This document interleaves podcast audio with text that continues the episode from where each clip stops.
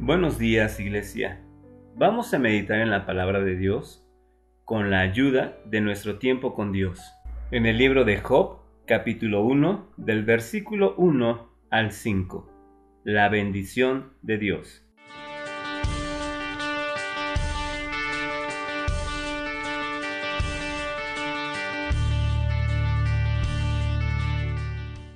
Versículo 1 Hubo en tierra de Uz un varón llamado Job, y este era hombre perfecto y recto, temeroso de Dios y apartado del mal. Y le nacieron siete hijos y tres hijas. Su hacienda eran siete mil ovejas, tres mil camellos, quinientas yuntas de bueyes, quinientas asnas y muchísimos criados, y era aquel varón más grande que todos los orientales e iban sus hijos y hacían banquetes en sus casas, cada uno en su día, y enviaban a llamar a sus tres hermanas para que comiesen y bebiesen con ellos. Y acontecía que habiendo pasado en turno los días del convite, Job enviaba y los santificaba, y se levantaba de mañana y ofrecía holocaustos conforme al número de todos ellos, porque decía Job, Quizá habrán pecado mis hijos y habrán blasfemado contra Dios en sus corazones. De esta manera hacía todos los días. Podemos ver en estos primeros versículos del capítulo 1 de Job que Dios da testimonio acerca de quién era Job. Un hombre temeroso, un hombre perfecto recto, apartado de todo mal.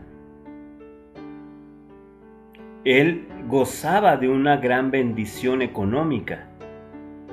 Tenía una hacienda muy numerosa, así como criados también. Y tenía diez hijos. Dios le había colmado de mucha bendición material. Pero por encima de todo ello, lo que había en el corazón de Job era un temor reverente hacia Dios. Porque cuando sus hijos celebraban fiestas en sus casas, cada uno en su día, así como dice la palabra, pasando el día del convite, Job mandaba para que lo santificaran. Y luego se levantaba muy temprano en la mañana y hacía sacrificio conforme al número de cada uno de ellos. Porque Job decía, por si habrán blasfemado contra Dios en sus corazones. Y de esta manera hacía todos los días. Era un nombre que buscaba que el nombre de Dios no fuese blasfemado, que el nombre de Dios fuese temido y que el nombre de Dios fuera respetado. Así hacía Job todos los días y por eso Dios da testimonio acerca de él.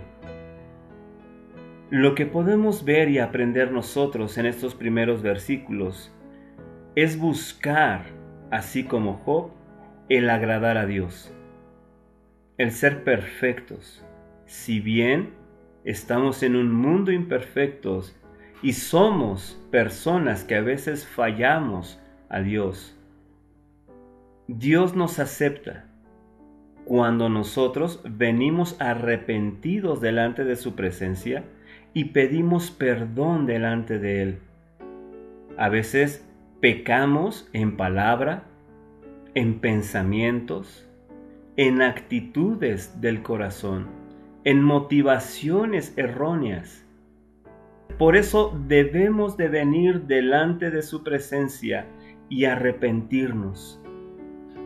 En la Biblia dice, hablando el rey David, líbrame aún de los pecados que me son ocultos.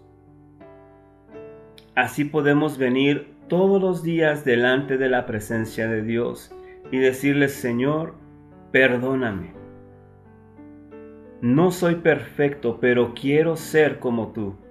Estamos en ese camino a la perfección, a la estatura del varón perfecto cuando estemos en su presencia.